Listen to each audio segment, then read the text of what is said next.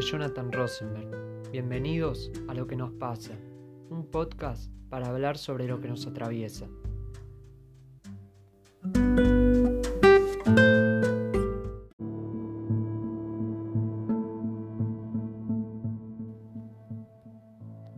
La batalla de Waterloo un combate que tuvo lugar en 1815 en Waterloo, una población de la actual Bélgica situada en las proximidades de Bruselas, entre el ejército francés, comandado por el emperador Napoleón Bonaparte, contra las tropas británicas, holandesas y alemanas dirigidas por el duque de Wellington. La batalla de Waterloo fue la última de las guerras napoleónicas, en las que se vio cómo las ambiciones del emperador francés tuvieron su punto final y cómo el imperio francés entró en crisis. Creo que cada uno de nosotros tiene en su vida su propio Waterloo. Cada uno de nosotros tiene sus crisis. De eso vamos a hablar. Así que bienvenidos a lo que nos pasa.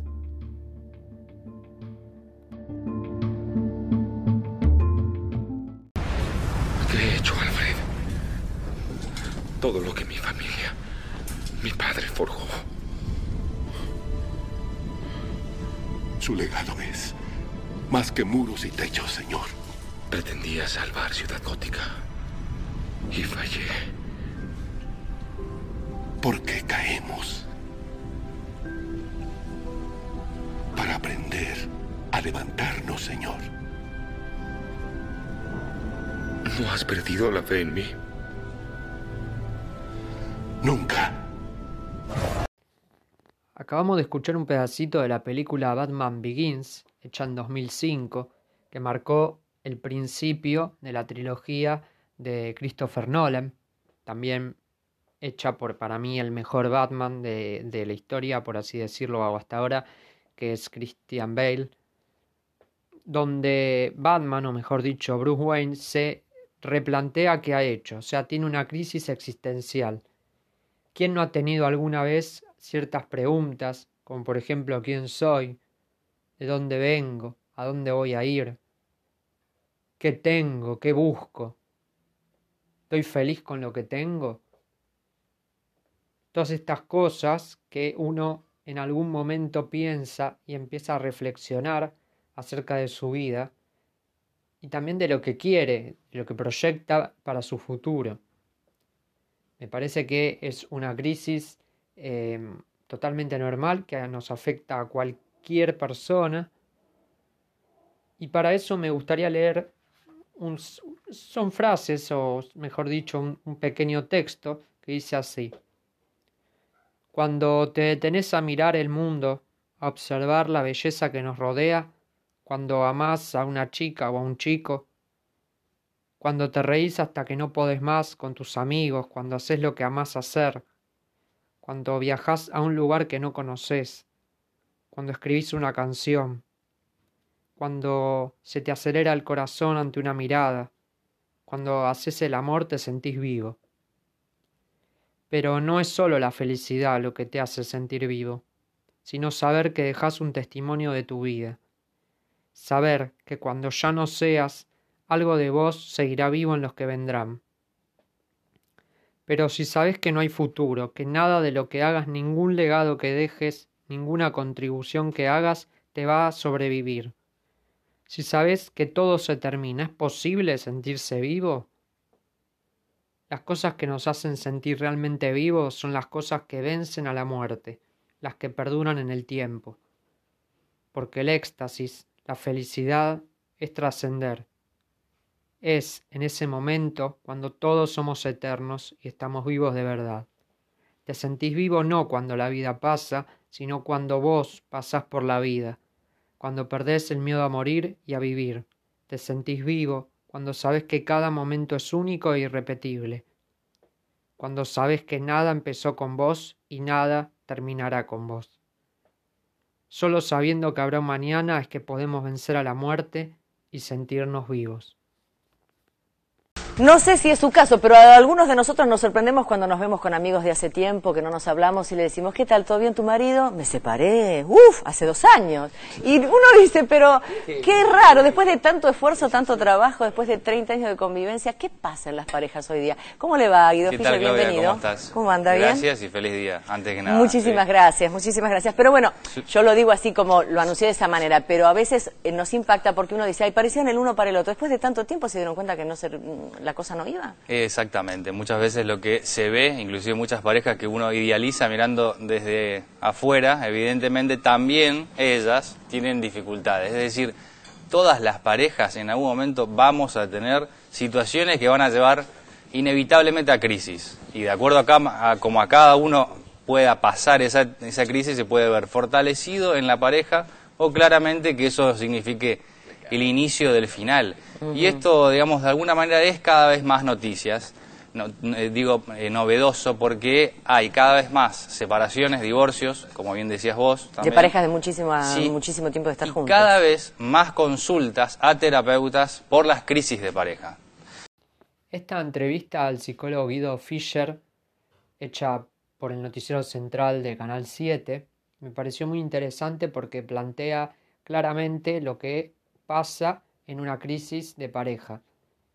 Quizás cuando uno habla de crisis se le viene a la cabeza crisis amorosa en un noviazgo, en un matrimonio. Y está bueno este audio, sobre todo porque plantea claramente algunas cosas, como por ejemplo la diferencia de época. Antes, desde mi óptica, las parejas eh, o los matrimonios duraban más, ya sea por una cierta inercia, me parece, porque quizás el amor se acabó y se continúa porque es la vida que uno lleva acostumbrado o está acostumbrado. También quizás por una cierta dependencia económica de, de la mujer, eh, quizás ama de casa hacia el hombre que sale y trabaja, eh, cosa que con el tiempo nosotros ahora vemos que ya no es así, que en muchas familias eh, se tra- trabajan los dos, eh, cuando hay una crisis, como dice el psicólogo, está la opción, hay una opción que es eh, arreglar las cosas y darle para adelante, probar, continuar, apostar a la relación, y otra que me parece que es lo que se está viviendo hoy en día, más con los millennials, que es a la primera de cambio, chau. Como la primera crisis que pasa, se rompe todo. Hay numerosos ejemplos de noviazgos que duran 7, 8, 9 años, se casan y duran dos meses, cosa que es inentendible, desde mi punto de vista, obvio, todo, pero eh, es inentendible porque quizás hasta antes convivían, o no sé, vivían una semana juntos, eh, y después se casan y se dan cuenta que no es la vida que quieren. Eh, y eso me parece que es una diferencia fundamental entre una generación y otra.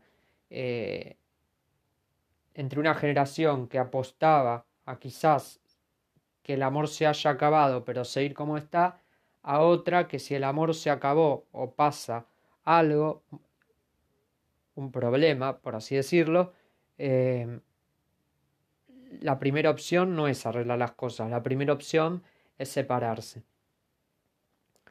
Pasamos a otra crisis y vamos a hablar de cri- crisis en el ámbito deportivo, mejor dicho, en el fútbol. Yo creo que hay una culpa repartida, no solamente de clubes o de AFA, sino de ambos. Si tuviese que elegir, la mayor parte de la responsabilidad corre por cuenta de AFA, porque la realidad que a nivel organizativo viene siendo un desastre de un buen tiempo a esta parte. Es por la mala administración de los clubes, de la AFA, de todo. Pienso que es de la AFA, no, no- tengo otra opinión. Pienso que es de la AFA y la culpa por, por- por el fútbol, que no, no- no está bien organizado. Yo creo que es culpa de la AFA porque se afanaron todo durante años, perdón eh, la palabra, se afanaron todo durante años y ahora no saben cómo hacer para pagarle el sueldo a los jugadores. Y pedirle plata al Estado, yo creo que hay cosas mucho más importantes en que poner semejante plata como la que se va a pedir para, para la AFA. Cuando pasó el lamentable y famoso ya por todo el mundo episodio del 38-38 en la AFA, eh, Telam salió a hacer esta encuesta para preguntarle a la gente eh, qué opinaba acerca de la crisis institucional que eh, habitaba en la Argentina en cuanto a lo futbolístico. Eh, si uno se pone a analizar un poco más en profundidad, la crisis no empieza, me parece ahí, sino la crisis empieza cuando de buenas a primeras se elige subir a 30 la cantidad de equipos en primera división. Si uno sigue analizando más en profundidad, para mí la crisis ya es estructural y tiene que ver con cómo es la sociedad, que es el exitismo. Me parece que la crisis empieza cuando, por ejemplo, a un técnico que pierde tres partidos, cuatro partidos seguidos, se lo echa, contratan a otro, pierde tres partidos seguidos, cuatro, se empieza a hablar de que está en la cuerda, floja, se lo echa. Entonces, esta cuestión del exitismo, que es, se transforma como en una maquinaria de comer técnicos y también de no tener un proyecto institucional, me parece, porque si uno tiene una base, eh, dirige y configura todo en base a ese proyecto, que no esté influenciado, que el proyecto no sea ganar como sea o sumar la mayor cantidad de puntos y si eh, no se cumple en las primeras fechas se tenga que echar eh, a la cabeza del técnico por el cual apostaste, porque obviamente es más fácil echar a una persona que a 22 jugadores. Em, creo que la, crisis viene desde ese, de la sociedad misma, de cómo se concibe al fútbol, donde uno va quizás a la cancha no a disfrutar, sino a sacar todas sus miserias y a insultar. No hablo en general, obvio, habrá, eh, quizás son casos aislados, pero sí muchas veces en la tele se muestra cómo se insulta.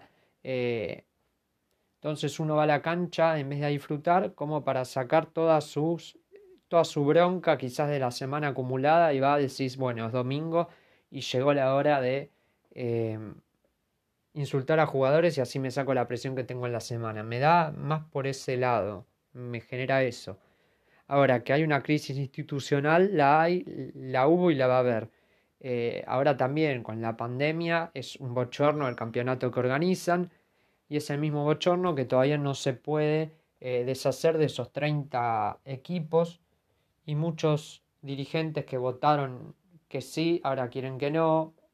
Eh, bueno, en fin, todo es un negocio. Creo que también eh, la corrupción que hay dentro de, de, estos organismos es bastante. Y la crisis obviamente está producida también por la corrupción. Eso creo que es, está de más explicarlo. Si pasamos a hablar de la corrupción y un poquito de, acerca del país, también nosotros vamos a poder ver que estamos viviendo una crisis y que Argentina es un país de crisis recurrentes. Escuchamos el próximo audio.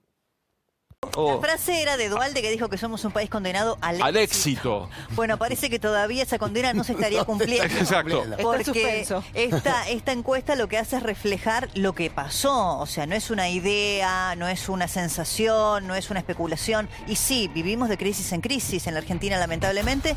Yo creo que producto de la dirigencia política que hemos tenido, dirigencia gremial, sindical, empresaria, eh, me, parece que nos debemos todos este, una suerte de autocrítica. Exacto. Un país que tiene estos indicadores de pobreza. ¿Desde dónde eh, lo.? Este atraso educativo.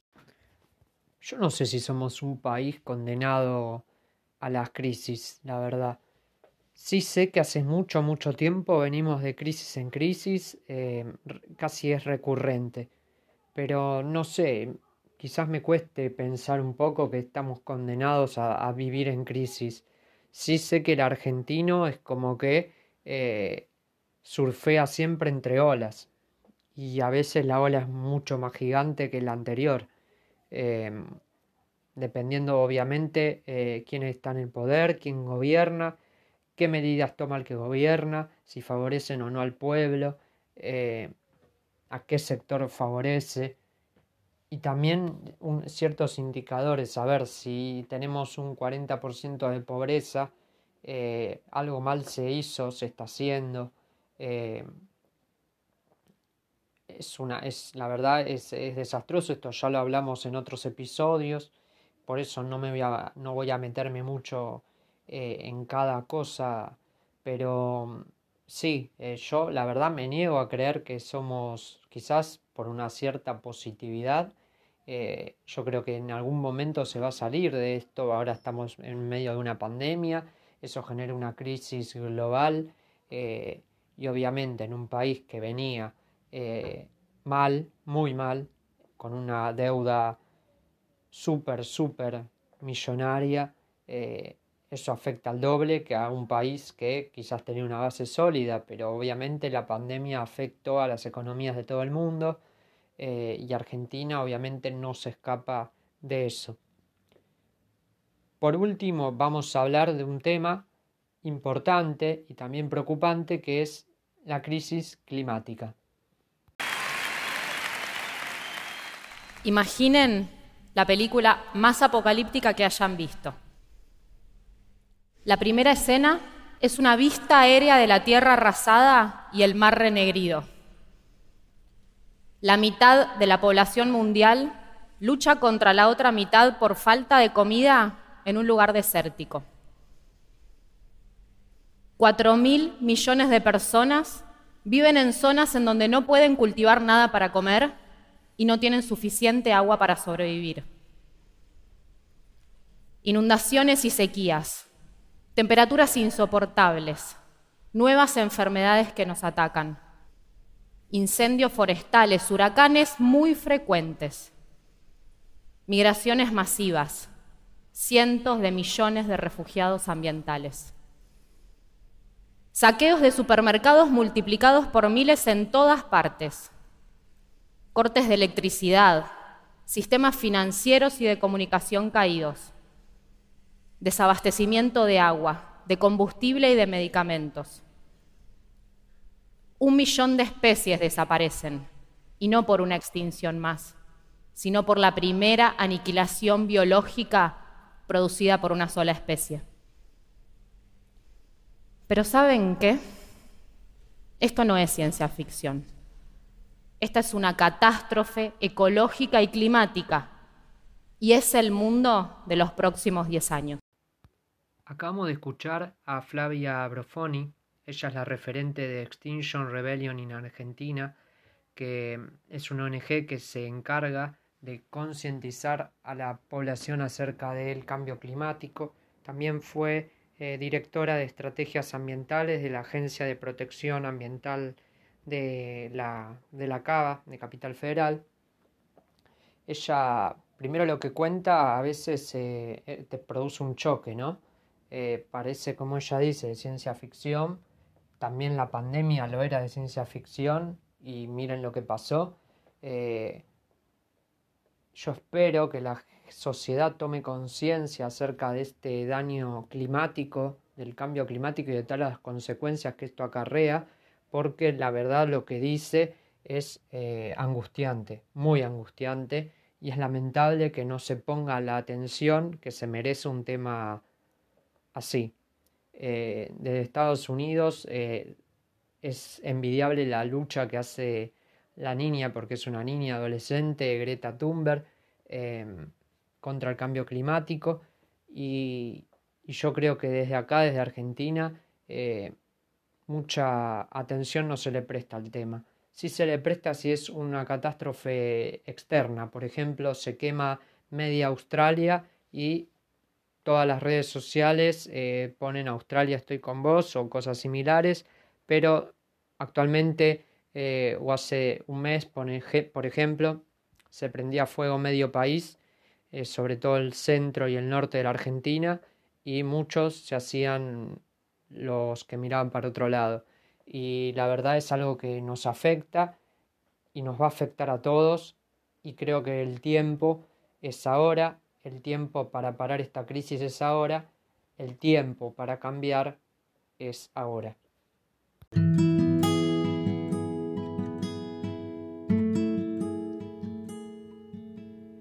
No pretendamos que las cosas cambien si siempre hacemos lo mismo.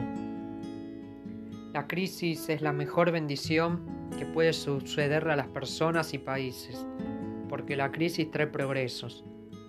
La creatividad nace de la angustia como el día nace de la noche oscura. Es en la crisis que nace la inventiva, los descubrimientos y las grandes estrategias.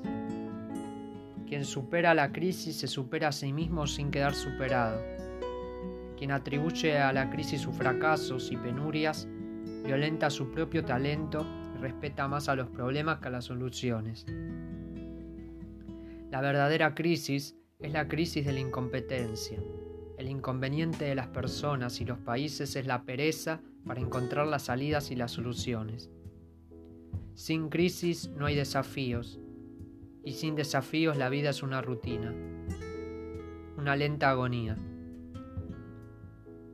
Es en la crisis donde aflora lo mejor de cada uno, porque sin crisis todo viento es caricia. Hablar de crisis es promoverla, y callar en la crisis es exaltar el conformismo. En vez de esto, trabajemos duro acabemos de una vez por todas con la única crisis amenazadora que es la tragedia de no querer luchar por superarla. Albert Einstein. Así termina otro episodio de lo que nos pasa. Nos vamos escuchando Ya no sé qué hacer conmigo, el cuarteto de Nos. Muchas gracias y hasta el próximo episodio.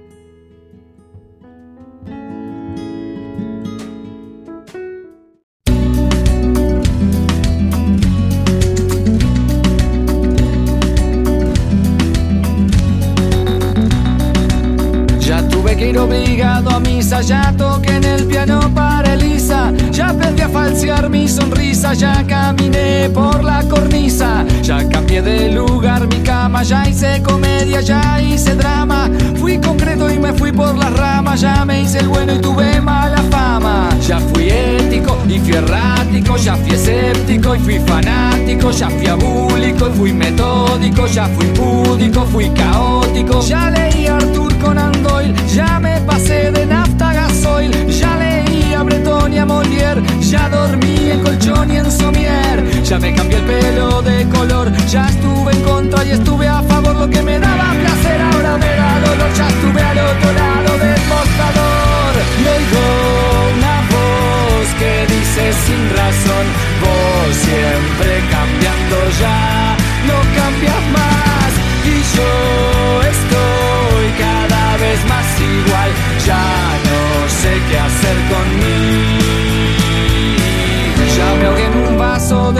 ya planté café en Nicaragua, ya me fui a probar suerte a USA, ya jugué a la ruleta rusa, ya creí en los marcianos, ya fui volacto vegetariano sano, fui quieto y fui gitano, ya estuve tranquilo, estuve hasta las manos, hice el curso de mitología, pero de mí los dioses se reían, estoy aplicando, ya probé, ya fumé, ya tomé, ya dejé, ya firmé, ya viajé, ya pegué, ya sufrí, ya eludí, ya huí, ya asumí, ya me fui, ya volví, ya fingí, ya mentí. Y entre tanta falsedad muchas de mis mentiras ya son verdades. Hice fácil adversidades y me compliqué las nimiedades. Y oigo una voz que dice con razón, vos siempre cambiando ya, no cambias igual, ya no sé qué hacer conmigo.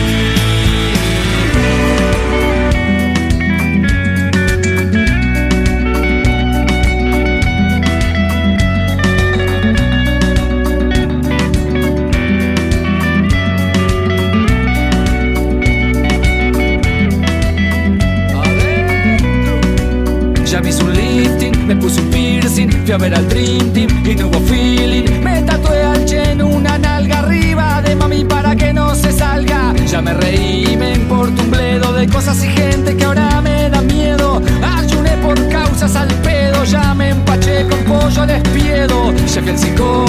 fui al teólogo, fui al astrólogo, fui al enólogo, ya fui alcohólico y fui lampeta, ya fui anónimo y ya hice dieta, ya lancé piedras y escupitajos al lugar donde